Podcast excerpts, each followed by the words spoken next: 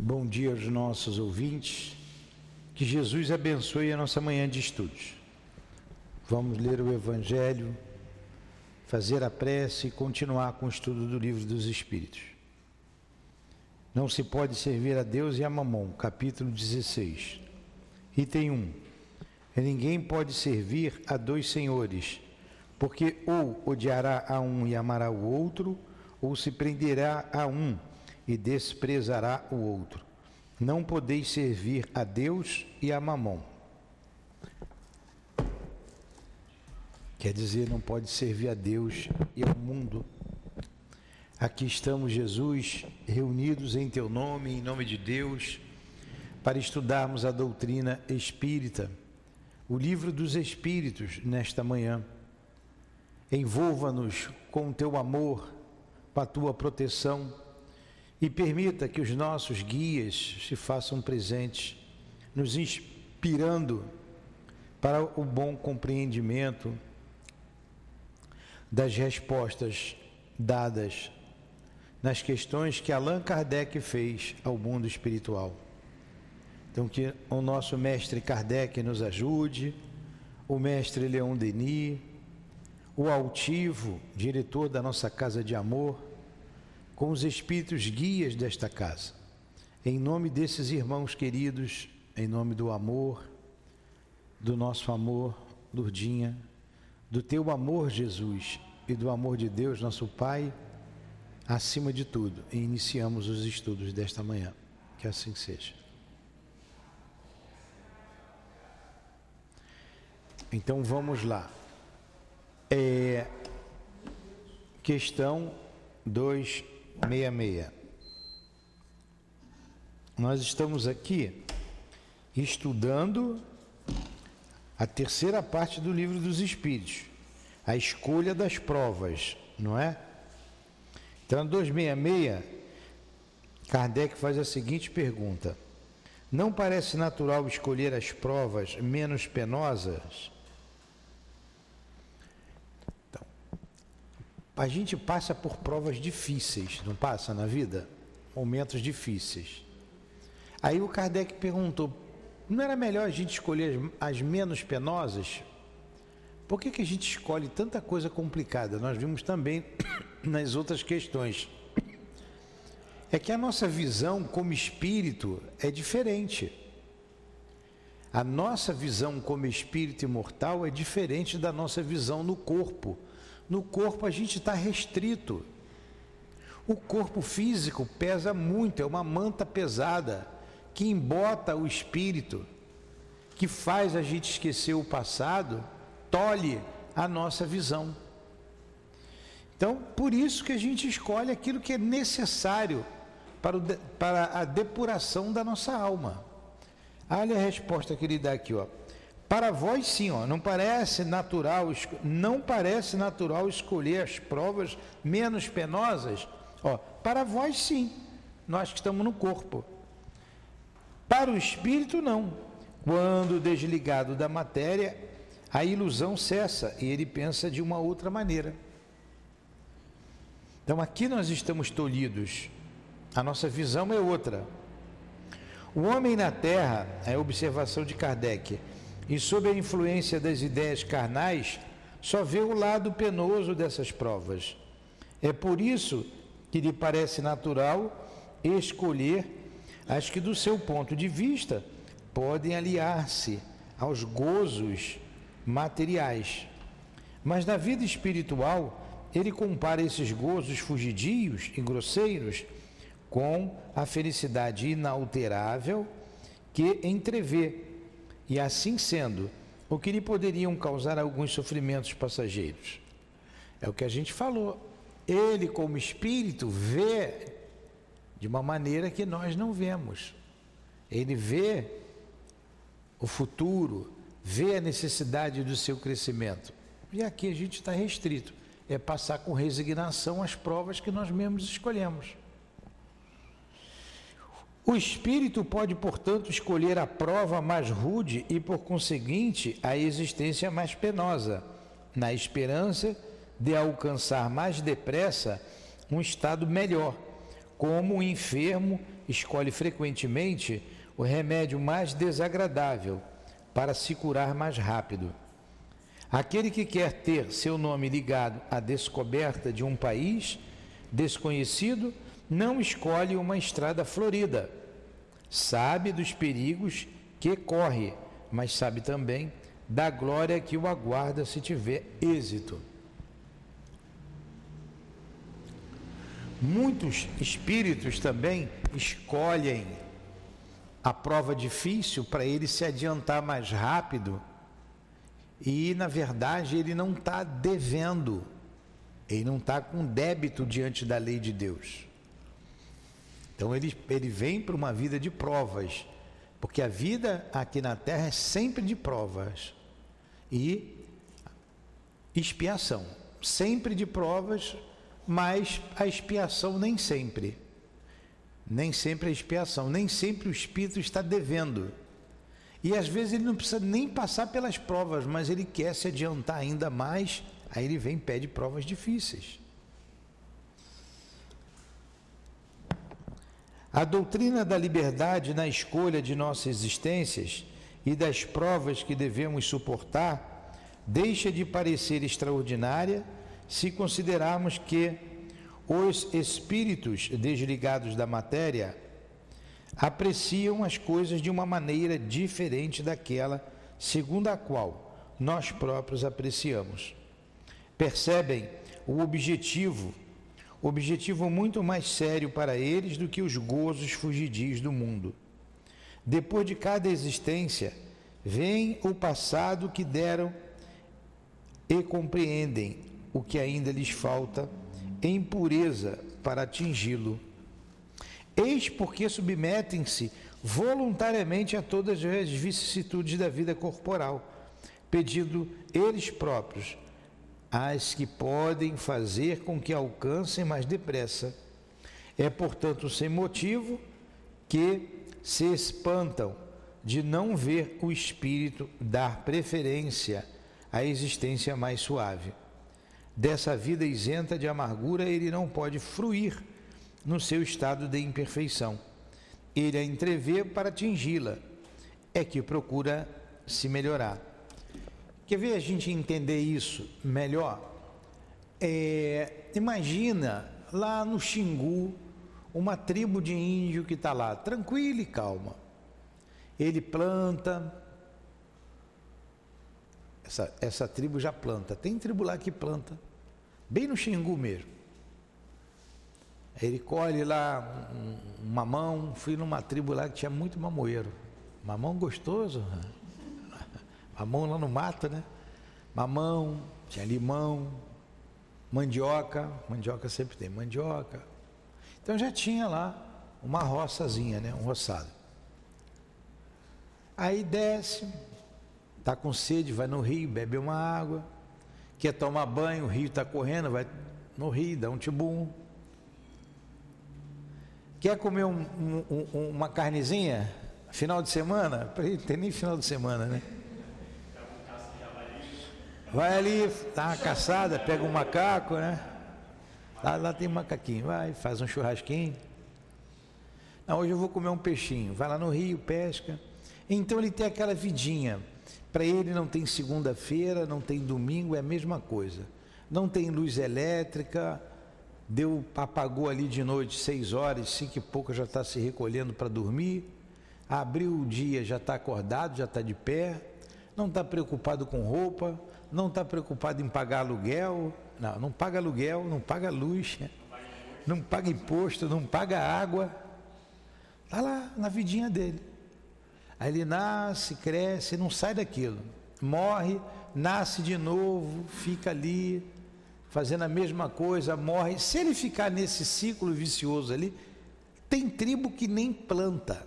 Lá no Xingu, tem tribo que nem planta. Ele vai caçar. Vai caçar lá um tracajá, sabe o que é tracajá? Um matar-matar.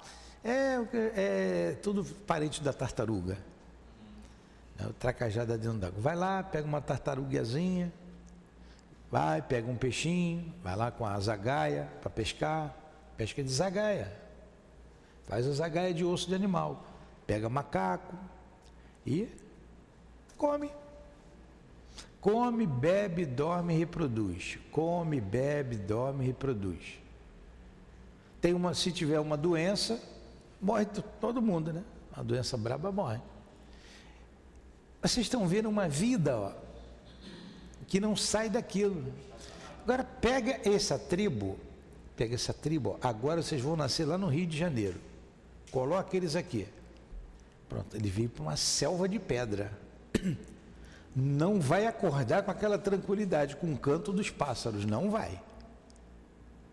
Vai acordar com o barulho do som do vizinho. Vai se irritar. Aí começam os atritos, que começa a desenvolver nele a paciência, começa a desenvolver nele o amor ao próximo, a tolerância ele vai ter dificuldade para aprender na escola, se tiver, vai ter dificuldade para o emprego, não vai, não, deve, não vai ter um emprego de ponta, tem inteligência. Então, olha, olha como é que ele vai se desenvolver. Aí você chega para o índio, o índio chega aqui e fala assim: Meu Deus, como é que eu escolhi um lugar desse aqui? Eu era feliz e não sabia. Mas é necessário as provas aqui, porque ele vai ser testado na paciência dele porque aqui o homem já está mais corrompido. Aqui tem violência, é muita dor. Nós estamos mergulhados numa sociedade hostil. Desculpa.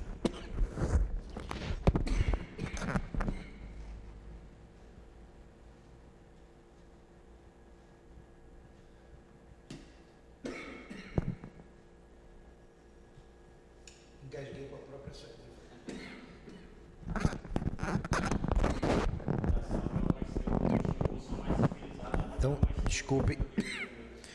Então, nós estamos numa sociedade que você tem que estudar para arrumar, arrumar um emprego bom, para ter um emprego bom, você precisa aprender. E você aqui é orientado pelo Evangelho de Jesus. Lá naquela tribo, o Evangelho de Jesus para eles não vai fazer grande diferença, não. Eles não têm nem como, eles vão fazer caridade um com o outro, mas tem grupos pequenos ali, quase que uma família. Aqui você tem um evangelho norteando a sua vida. Você luta com você mesmo o tempo todo.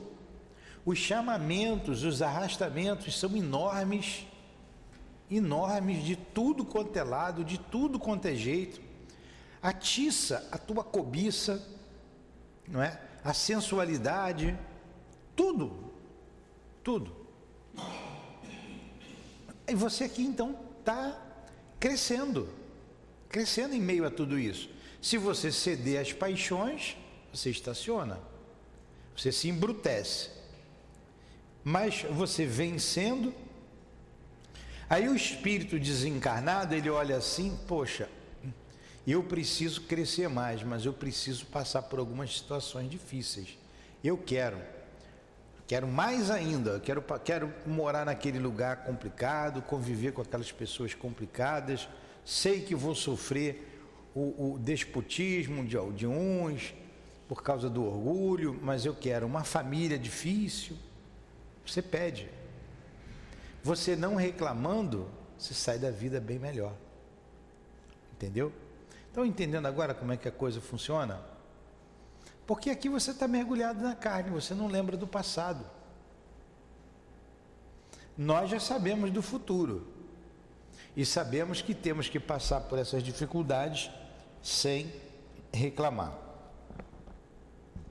Aliás, não deparamos todos os dias com exemplos de coisas semelhantes? O homem que trabalha uma parte de sua vida sem trégua, sem descanso, para acumular haveres que lhes assegurem um bem-estar, o que faz se não executar uma tarefa que impõe a si mesmo, tendo em vista um futuro melhor? O militar que se oferece para uma missão perigosa, o viajor que desafia não menores perigos no interesse da ciência ou da sua fortuna, o que fazem também senão enfrentar provas voluntárias que devem proporcionar-lhes honra e proveito, se as superarem.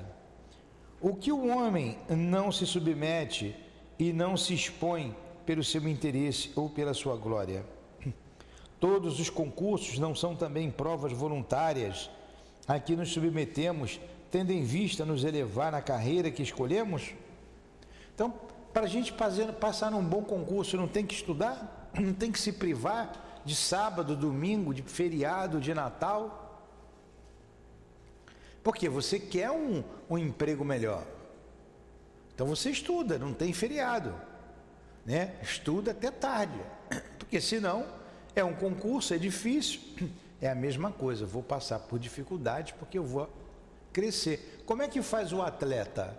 Ele treina, treina, treina para se superar a cada dia. Um centésimo de segundo para alguns atletas é muita coisa. É um recorde mundial. Para a gente não é nada, mas pergunta para ele o que é um segundo. E ele treina exaustivamente.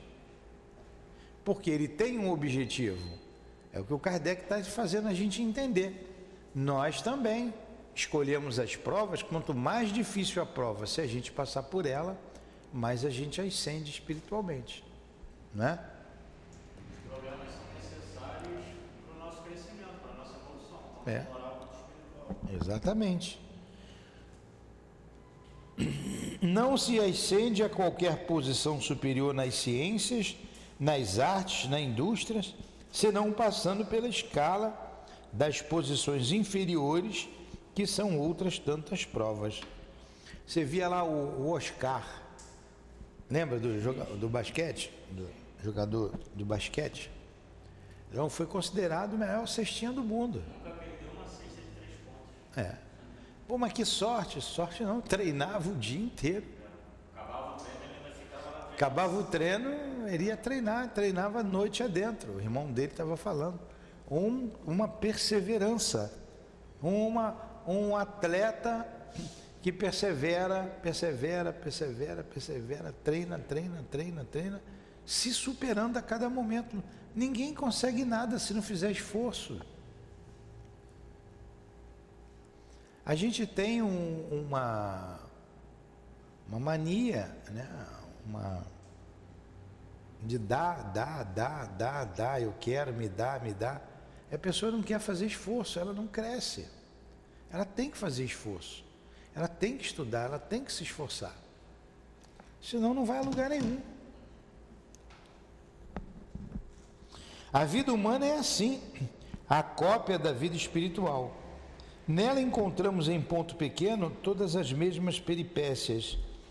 Se, portanto, na vida escolhemos frequentemente as provas mais rudes, em vista de um objetivo mais elevado, por que o espírito que enxerga mais distante do que o corpo e para quem a vida do corpo é somente um incidente fugidio, nada faria a escolha de uma existência penosa e laboriosa, se ela o conduzisse a uma felicidade eterna.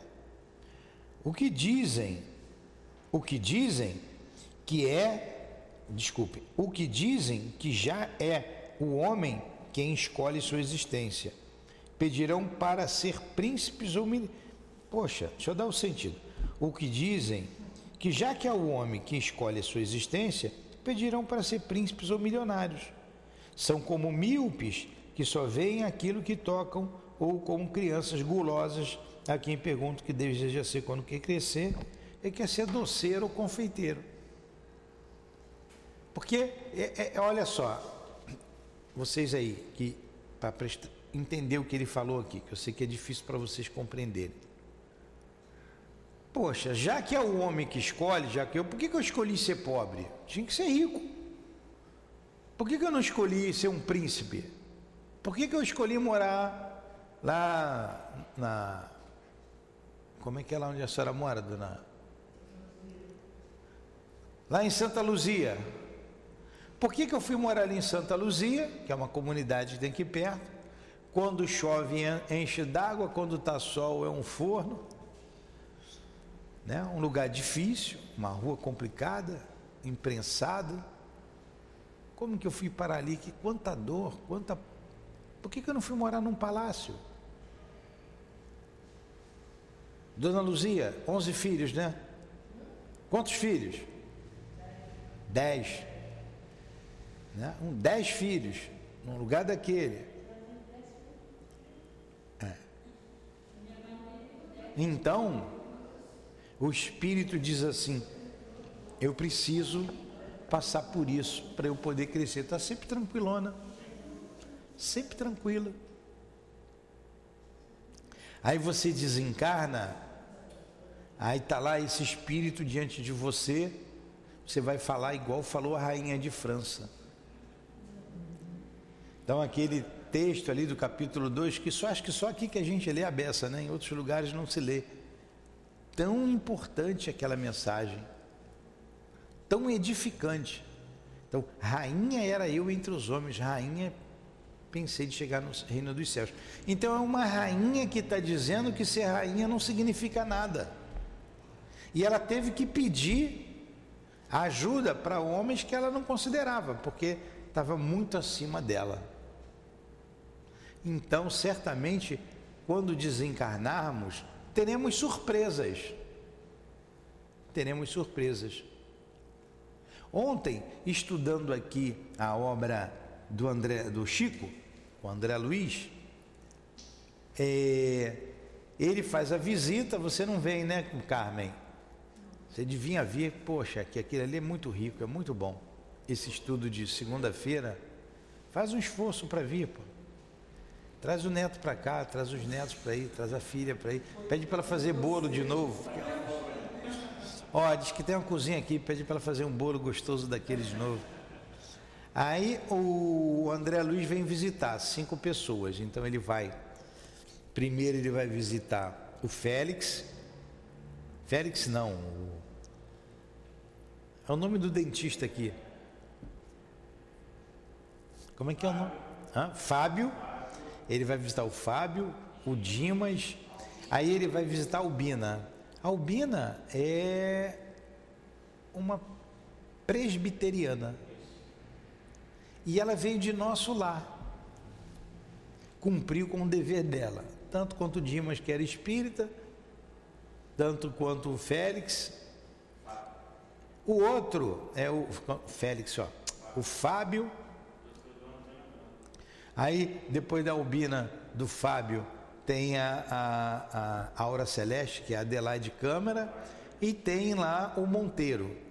O Monteiro está num hospital público sozinho, em meio à dificuldade do ambiente, né? o ambiente espiritual, ele fala muitos espíritos perseguidores dos doentes, alguns outros com seus guias, ele tinha proteção, ele estava abandonado pelos familiares. Porque ele se dedicou a vida toda aos pobres e ele era católico. Também um um um espírito que veio de nosso lar. Então ele era católico. Na sua simplicidade, é, abriu mão de tudo que ele tinha, os familiares não o compreendiam, deixaram ele largado para lá, estava no hospital público.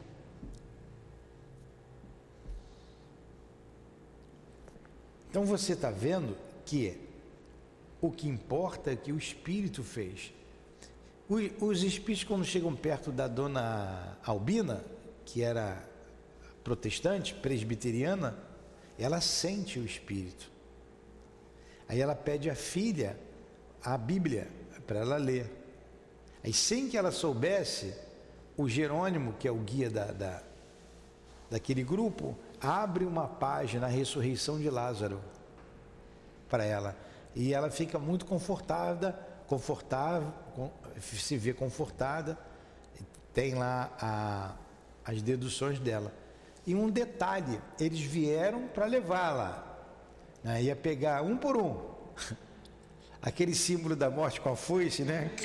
Tinha um programa que o cara ainda fazia assim, né? né? Veio buscar os cinco.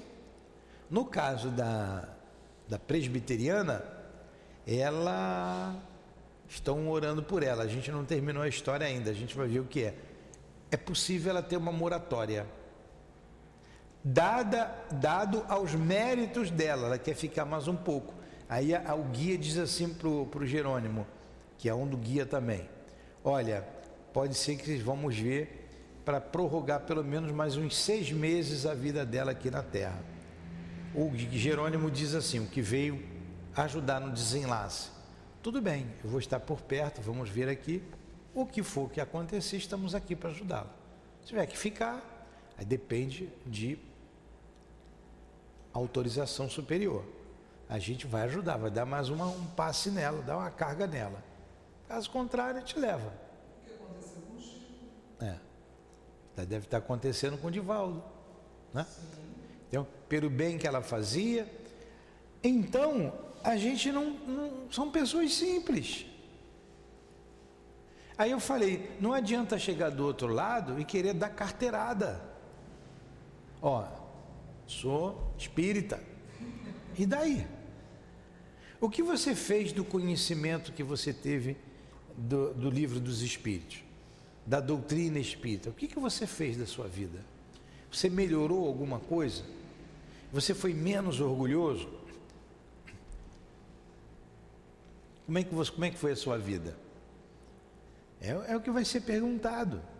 Né? A gente, ninguém vai, nem, aliás, ninguém vai te perguntar, a tua consciência vai te colocar aonde você tem que ficar. Muita gente que assistiu esse filme Nosso Lar e o livro acha que o Nosso Lar só tem espírita. É tão engraçado. Não. Lá é uma cidade imensa, tem todas as religiões lá. É claro que o livro foi voltado para a história do André Luiz. Teve que ser contado por um médium.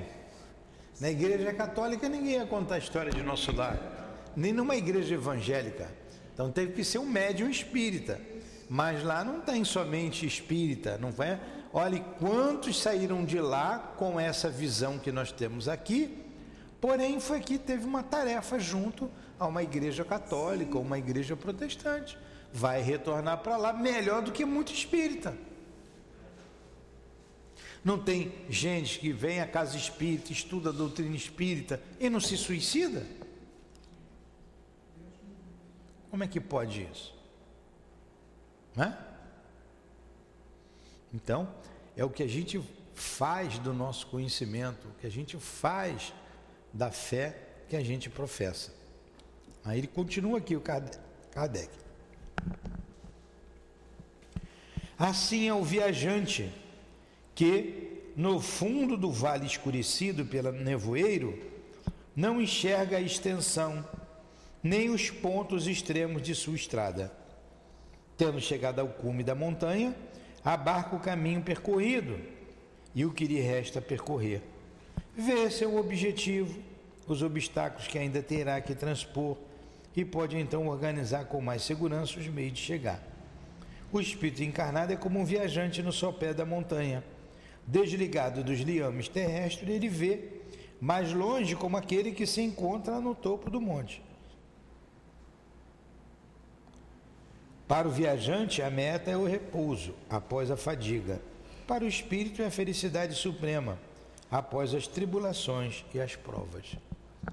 Então, o que, que ele está dizendo aqui, Selma? Você sobe ali no morro ali de trás, você vê tudo, né? Você vê o mar lá atrás, você olha. Então ele tá como, se você tiver aqui, você olha, ih, não vou por ali não. Estou vendo um engarrafamento lá na frente por causa da Bienal, está maior trânsito. Eu vou por aqui, porque o caminho aqui está livre. Dá para eu ir por aqui, você está olhando. Mas se você está aqui embaixo, você não sabe. Aí você pode ir lá para o engarrafamento ou para cá, né? se escolher errado. Então você aqui embaixo você não sabe. A alma humana é assim. Fora do corpo é como se você estivesse lá no lá no, no topo da montanha. Você vê a vida diferente. Você vê o horizonte. Você sabe para onde você tem que ir. Por onde você, para onde você tem que chegar. E para chegar lá tem um caminho. Eu vou por esse caminho. Nem sempre o caminho mais fácil é que vai te levar lá. São os caminhos mais difíceis que vai te levar mais rápido lá. O atalho. Como disse a rainha de França, não é o caminho, né? não é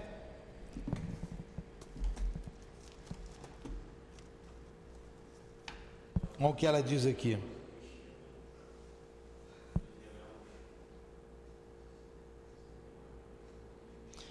Ó oh Jesus, dissestes que teu reino não é deste mundo, pois é preciso sofrer para chegar ao céu, e os degraus do trono não nos aproximam dele. São os caminhos mais penosos da vida que nos conduzem a ele. Procuremos, pois, o caminho entre as dificuldades e os espinhos, e não entre as flores. Aqui, a rainha, aquela que foi rainha na terra, ela está no topo da montanha, ela está vendo, ela, putz, eu peguei o mais fácil, não me dei bem. E quando eu vi acima gente de mim, gente que ela não considerava porque não tinha sangue nobre, ela está dizendo, não é o não é os degraus que conduz ao trono que vai te colocar lá no paraíso. São os caminhos mais difíceis. Olha a visão do espírito. Agora, esse espírito no corpo, ele fica tolhido dessa visão. Ele fica tolhido. Entenderam? Como nós, como nós aqui. Nós estamos vendo aqui, ó, no horizonte. Mas a dificuldade da senhora da senhora, de vocês todos que moram em comunidade. Né? Uma visão do espírito. Necessário passar por isso. Aí vocês estão me olhando aqui bonitinho, ó, ganhei uma camisa, eu tive que botar, né? Para dizer que eu vim da cor da. Tá bonita a camisa? Chama atenção, né? Aí botei a camisa. Poxa, o Newton tá ali falando, o Newton é o top do top aí do, dos espíritos. Aí eu morro, morre todo mundo. Quando morre todo mundo, Ué, cadê o Newton? Estou lá embaixo, lá no abismo. E vou, pô, Luzia, me dá a mão, me ajuda. Gabriel, me ajuda aqui, estou mal. A gente não sabe. Por isso temos que tratar todo mundo bem. Chega lá, a Selma foi a minha irmã na outra vida, consanguínea, que eu gostava da Selma. E agora eu desprezo a Selma. Falei assim, pô, Selma, me desculpe. A Selma, não. Tudo bem, seu Newton. Tá tudo bem. E aí eu vou ter que pedir perdão para Selma. A gente não sabe o que levou ela para essa vida tortuosa aí, é que o mundo nos arrasta. Então a gente tem que ter essa visão. Né? Tem que ter essa visão. Isso significa humildade. Olha o que diz a rainha de França. É, para se preparar um lugar no reino dos céus, é preciso abnegação, humildade e caridade na sua perfeita prática. Humildade. A gente precisa aprender a ser humilde. abnegação, o que é abnegação? Dedicação, né? A gente abrir mão de coisas, se dedicar. Abrir mão. Então, o abnegado é aquele que se entrega ao trabalho. Todos os espíritos dizem, é aqui, né? Que no estado errante eles pesquisam, estudam, observam para fazer sua escolha. O que é o estado errante, Selma? É o estado em que você está no mundo espiritual e que vai reencarnar. Então, quando você está no mundo espiritual e você precisa reencarnar, você está no estado errante, você está na erraticidade. Errante aqui não é que erra, não, é que está na erraticidade. Olha só, ele pesquisa. Ele pesquisa. Ó, o espírito, todos os espíritos dizem que no estado errante, eles pesquisam, estudam, observam para fazer a melhor escolha. Não temos um exemplo deste fato na vida corporal?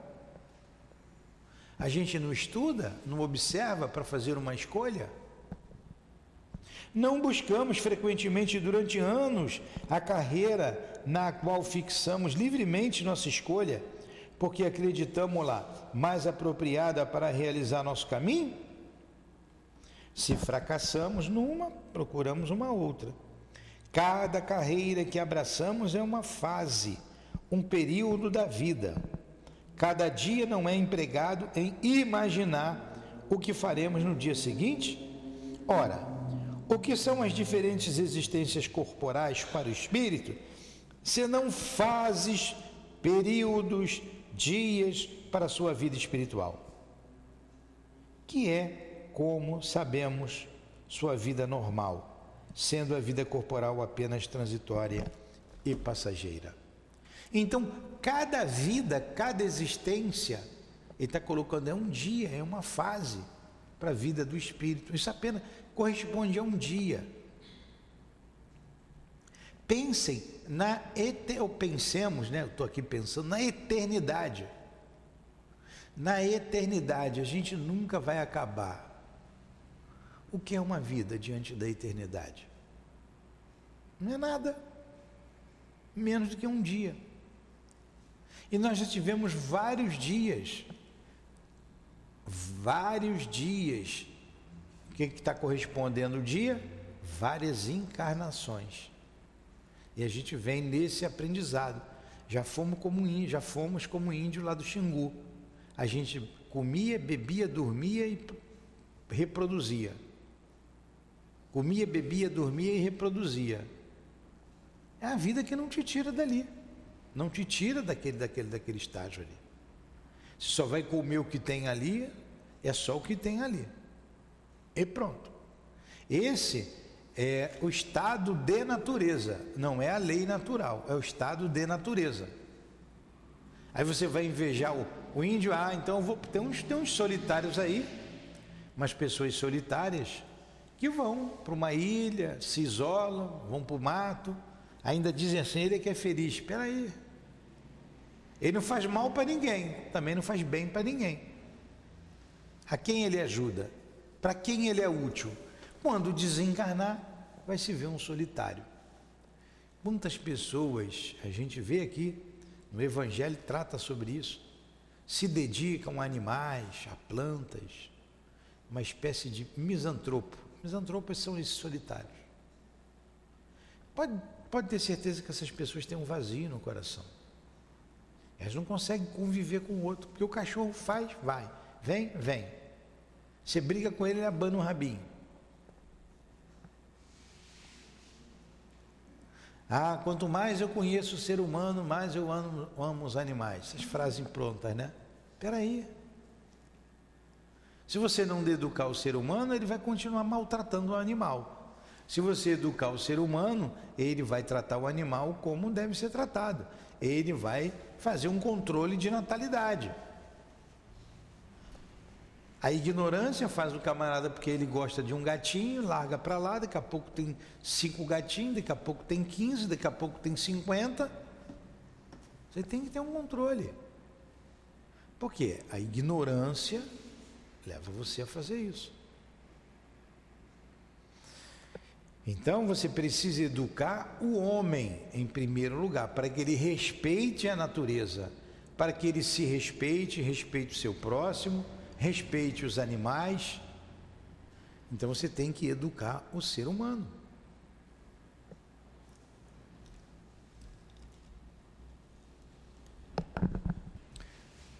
Dois meia sete. O espírito poderia fazer sua escolha enquanto encarnado? Será que dá para a gente fazer uma escolha enquanto a gente está aqui? Ah, na próxima vida. Eu já até pensei no que eu não vou fazer, o que eu gostaria de fazer. Já pensei. Ele diz aqui, ó, seu desejo pode influir sobre a escolha. Isso depende da intenção. Porém, como espírito, vê frequentemente as coisas de um modo muito diferente o espírito faz por si só essa escolha, mas ainda uma vez ele pode fazê-la nessa vida material, pois o espírito tem sempre aqueles momentos em que se torna independente da matéria onde habita. Então é mais difícil, você pode fazer, você pode até pensar, eu já pensei naquilo que eu gostaria de fazer, de ser numa próxima encarnação, em termos de trabalho, gostaria. Agora, como espírito, eu vou ter uma outra visão. Eu posso dizer assim: não, não é bem isso aí. Não, isso aí não é o melhor caminho. O melhor caminho é isso daqui, porque eu vou estar no alto. Não vou para lá porque está em engarrafamento. Eu vou para cá, que vai facilitar o meu caminhar. É por aqui que eu vou. Né? Mas a gente pode pensar, né? Ou como ele colocou aqui, a gente sai do corpo e como espírito tem uma tendo uma visão, tendo uma visão diferente, ele faz as suas escolhas. Letra A. Muitas pessoas desejam as grandezas e as riquezas, e certamente não seria como expiação nem como prova. Resposta: Sem dúvida, é a matéria que deseja essa grandeza para gozá-la, e é o espírito que a deseja para conhecer-lhe as vicissitudes. Tem que ter autoridade, tem que ter a riqueza. A riqueza faz parte do nosso momento evolutivo. Agora, é para você saber usar a riqueza, como você tem que saber ser pobre. Porque tudo é para o crescimento e engrandecimento do espírito. A posição social é uma escolha que você faz momentânea, uma experiência. Que você pode crescer ou você pode chafurdar, seja na riqueza, seja na pobreza. Isso passa, é uma experiência. Certamente teremos experiência nas duas questões, nas duas posições. Teremos. Se já não tivemos um monte, lá e cá, lá e cá, e estamos aqui e não aprendemos. Estamos em luta, em aprendizado. Vocês estão entendendo? Está entendendo, dona Luzia? Está difícil o que eu estou falando? Estão entendendo? Está entendendo, Selma? Tá? Então, então, como espírito desencarnado, a gente faz a escolha. A Lurdinha, que eu sempre chamo aqui, o Altivo, a Elvira, a Cidinha, amigos que já desencarnaram. Como que é a visão da Lurdinha hoje? Nós fomos casados. Ela desencarnou. Ela trabalha aqui. Ela tem uma visão que eu não tenho. Ela, ela lembra lá do passado que eu não lembro. O tempo que ela já está lá e está se dedicando, ela já sabe para onde tem que ir, aonde precisa melhorar, acertar. Ela sabe. Eu não. Eu estou restrito. Aí ela vai escolher uma encarnação que vai fazer com que, como espírito, ela ascenda, cresça. Mas nem sempre essa encarnação, o melhor para ela vai ser a riqueza, o mando, o poder. Nem sempre. Pode ser a riqueza, o mando, o poder? Pode. Pode não ser? Pode não ser. Ela sabe, ela está vendo. Está sendo auxiliado, vai ser auxiliado pelos seus guias. Quando eu desencarnar, a mesma coisa. É uma outra visão. E aí, o que, que a gente vai fazer? Vamos voltar juntos? Vamos voltar para a Terra? Vamos embora? Vamos casar lá de novo? Vamos ter família? Vamos viver aonde? Onde que a gente precisa acertar? Aonde nós erramos? Aonde a gente precisa acertar? O que, que precisa? É assim a vida. Não, vamos, vamos, não precisamos mais vir, ficar na Terra, vamos lá para Júpiter, o que não é o caso, não deve ser o nosso caso. Vamos lá para. Porque tem espírito que ascende, vai até para outro lugar, vai para outro planeta, vai para um mundo melhor. E é esse o objetivo da vida. Não que você vai deixar de ajudar aqueles que sofrem, que estão mais atrasados, mas você pode ir para um lugar melhor, você vai. É o progresso é lei da vida. Ou senão você seria índio o tempo todo. Ou senão nós estaríamos nem como índios, estaríamos lá no homem das cavernas. E um dia fomos homens da caverna. Não somos mais. Então vamos parar por aqui. Então vamos agradecer a Deus, agradecer a Jesus, agradecer aos guias aqui presentes, pelo apoio, pelo carinho, pelo amor de vocês, pelo seu amor, Lurdinha, pelo amor de todos vocês junto a nós. Muito obrigado. Que Deus abençoe a nossa casa espírita, que Deus nos abençoe e abençoe os nossos propósitos. Guarda-nos na tua paz, na tua segurança, Jesus. É em teu nome, em nome de Deus, é em nome do amor que vibra nesta casa, do nosso amor, Lourdinha, do amor de Leon Denis, de Allan Kardec, de Eurípides Bassanufo, nosso patrono. em que pedimos a devida permissão, em nome de Deus e de Jesus acima de tudo, o encerramento desses estudos. Obrigado, altivo, obrigado a todos vocês. Que assim seja.